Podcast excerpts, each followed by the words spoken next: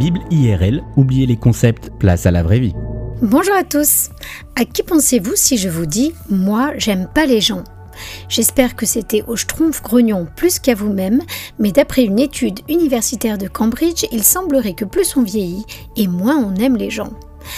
Parmi les plus de 30 ans, 76% d'entre eux disent avoir de moins en moins envie de se confier aux autres, de faire de nouvelles rencontres ou simplement d'interagir avec d'autres personnes.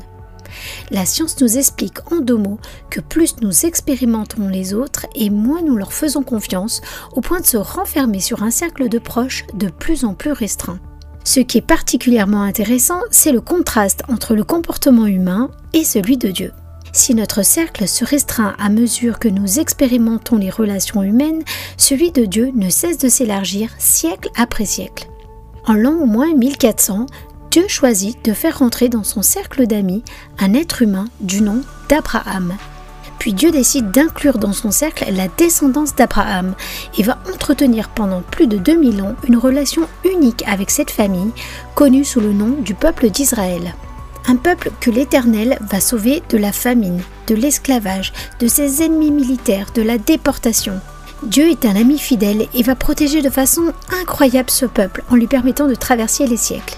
Mais la relation entre Dieu et son cercle d'amis est loin d'être parfaite. Ce peuple ne cesse de rejeter son Dieu, qui, lassé, va choisir de quitter sa maison sur terre, c'est-à-dire le temple de Salomon, et il va rester en silence pendant plusieurs siècles.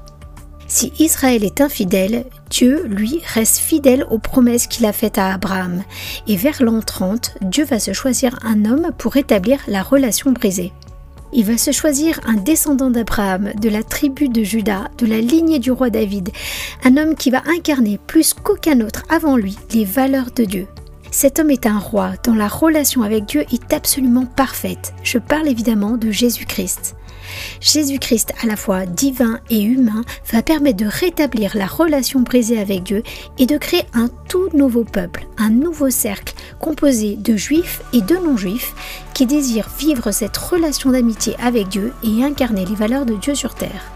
Depuis ce jour, le cercle de Dieu ne cesse de s'élargir et représente aujourd'hui plus d'un milliard de personnes réparties sur tous les continents. Et si vous faites partie de ce cercle, vous n'êtes pas censé vous transformer en trouve grognon et restreindre votre groupe d'amis à mesure que le temps passe. C'est même tout le contraire.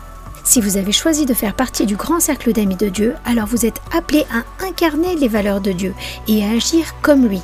Vous êtes appelé à vivre selon les deux règles de ce royaume qui sont d'aimer Dieu de tout votre cœur et d'aimer les étrangers comme vous-même. Cela vous semble difficile? 2 Timothée nous dit que ce n'est pas un esprit de timidité que Dieu nous a donné, mais un esprit de force, d'amour et de sagesse.